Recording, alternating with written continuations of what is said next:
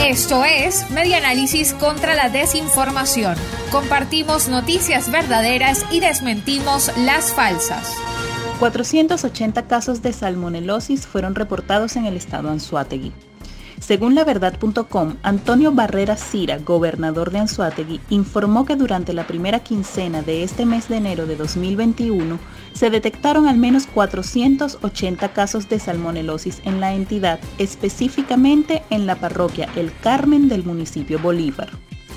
Esta enfermedad se produce por una intoxicación alimentaria causada por la bacteria salmonella.